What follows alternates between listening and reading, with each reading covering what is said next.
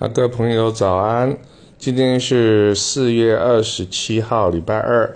我们要从第二本书呢《秋千》里面挑出两首啊小小的诗呢来做一些注解啊。第一首诗叫做“店”，惦记的“惦”，也就是心字旁呢啊，你开一家小店铺的“店”。那这首诗我来念一下：每天傍晚。他总会出现在我开的爱心小铺，买一片巧克力。但今晚小铺已快打烊，他还没来这里。我心中的惦记不是那片巧克力，而是他怎么了？没有其他联络的方式，只能把爱心小铺的门呢？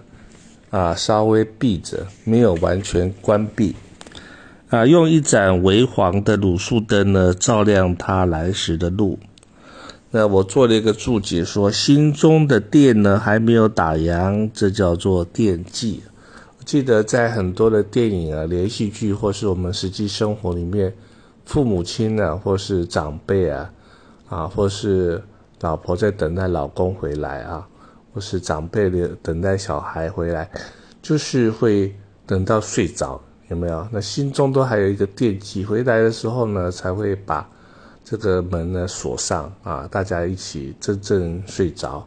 这是这种心态啊，心灵的状态，一种惦记对方啊。刚好我们中文的惦记对方的惦呢，就是心中有一个店啊，还没有打烊。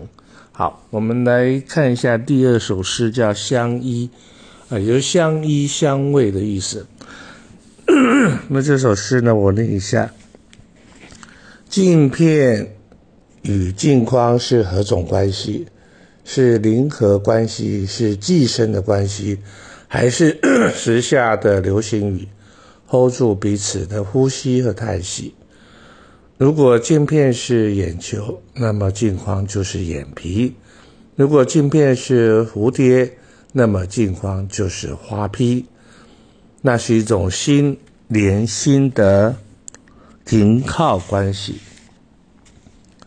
没有复杂的头绪，更没有因果的轮替，就如同男女出世的自然情境，停靠相依。共枕同眠，偶尔猜疑。好，那眼镜呢，常常都挂在我们的鼻梁上，所以说它跟我们的脸呢，是一种相依的关系啊。眼镜呢，每天从早到晚，几乎看尽我们的所有的表情啊，也最了解我们的心思了。那当然，人的眼睛呢，常常会因为年纪的变化，度数呢。会改变，有时候从近视变成一点点老花啊，那有时候有点散光，都要去换新的眼镜。所以在平时的相依的关系里面呢，也会有到达终结的时候。